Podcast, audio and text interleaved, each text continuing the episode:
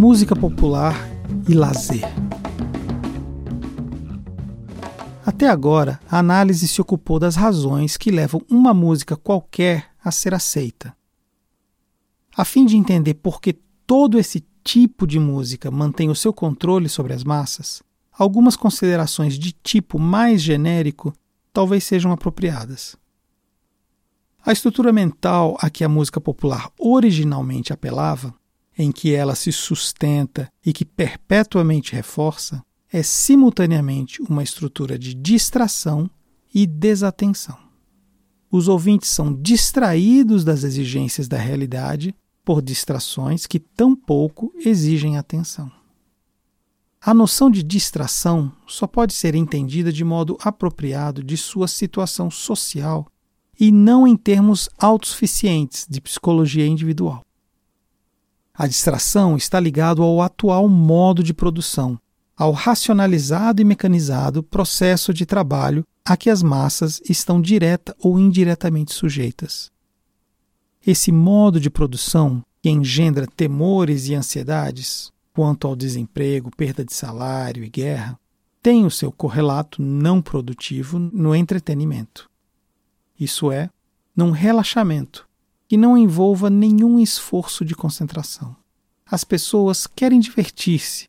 Uma experiência plenamente concentrada e consciente de arte só é possível para aqueles cujas vidas não colocam um tal estresse, não impõem tanta solicitação a ponto de, em seu tempo livre, eles só querem alívio simultaneamente do tédio e do esforço. Toda a esfera da diversão comercial barata reflete esse duplo desejo. Ela induz ao relaxamento porque é padronizada e pré-digerida. Sendo padronizada e pré-digerida, serve na psicologia familiar das massas para poupar-lhes o esforço dessa participação, mesmo de ouvir ou observar sem o qual não pode haver receptividade à arte. Por outro lado, os estímulos que ela providencia permitem uma escapadela da monotonia do trabalho mecanizado.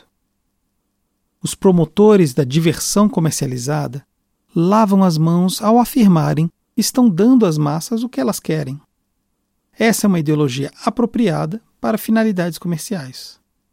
Quanto menos a massa consegue discriminar, maior a possibilidade de vender artigos culturais indiferenciadamente. Mesmo assim, essa ideologia dos interesses adquiridos não pode ser descartada tão facilmente.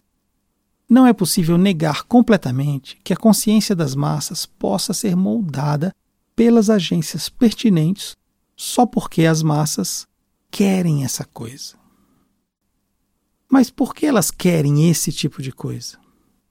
Em nossa presente sociedade, as próprias massas são moldadas pelo mesmo modo de produção que o material a elas impingido. Os usuários da diversão musical são eles mesmos objetos, ou, de fato, produtos dos mesmos mecanismos que determinam a produção da música popular. O tempo de lazer desses usuários serve apenas para repor a sua capacidade de trabalho. É um meio ao invés de ser um fim. O poder do processo de produção estende no tempo intervalos que na superfície parecem ser livres. Eles querem artigos estandardizados e pseudo-individuação, porque o seu lazer é uma fuga ao trabalho e, ao mesmo tempo, é moldado segundo aquelas atitudes psicológicas a que o seu dia a dia no trabalho os habitua de modo exclusivo. Música popular é, para as massas, como um feriado em que se tem de trabalhar. Por isso, há hoje uma justificativa para falar de uma harmonia pré-estabelecida entre produção e consumo de música popular. O clamor do povo por aquilo que ele há de receber de qualquer modo. Escapar à monotonia e evitar esforço são elementos incompatíveis. Daí a reprodução exata daquela atitude de que se procura escapar. Com certeza, o modo de as pessoas trabalharem na linha de montagem da fábrica ou nas máquinas dos escritórios lhes nega qualquer novidade. Eles buscam novidade, mas a tensão e a monotonia ligadas ao trabalho de fato as levam a evitar o esforço nesse tempo de lazer, que oferece a única chance para experiências realmente novas. Como um substitutivo, elas imploram por um estimulante. A música popular vem oferecê-lo. Os seus estímulos são respondidos com a inabilidade de se investir esforços no sempre idêntico. Isso significa mais monotonia. É um círculo que torna a fuga impossível. A impossibilidade de fugir causa a difundida atitude da falta de atenção na música popular. O momento do reconhecimento é o da sensação sem esforço.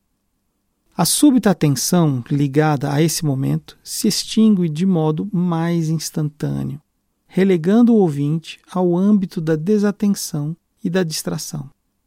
Por um lado, o domínio da produção e da promoção pressupõe distração, e por outro lado, eles a produzem.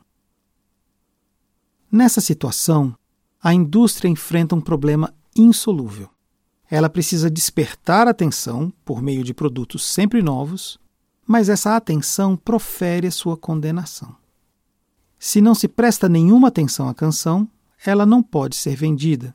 Caso se preste, há sempre a possibilidade de as pessoas não mais a aceitarem, pois a conhecem bem demais. Isso, em parte, explica o esforço constantemente renovado de limpar do mercado os seus novos produtos, de afugentá-los para os seus túmulos e depois repetir a manobra infanticida sempre de novo. Por outro lado, a distração não é apenas um pressuposto, mas também um produto da música popular.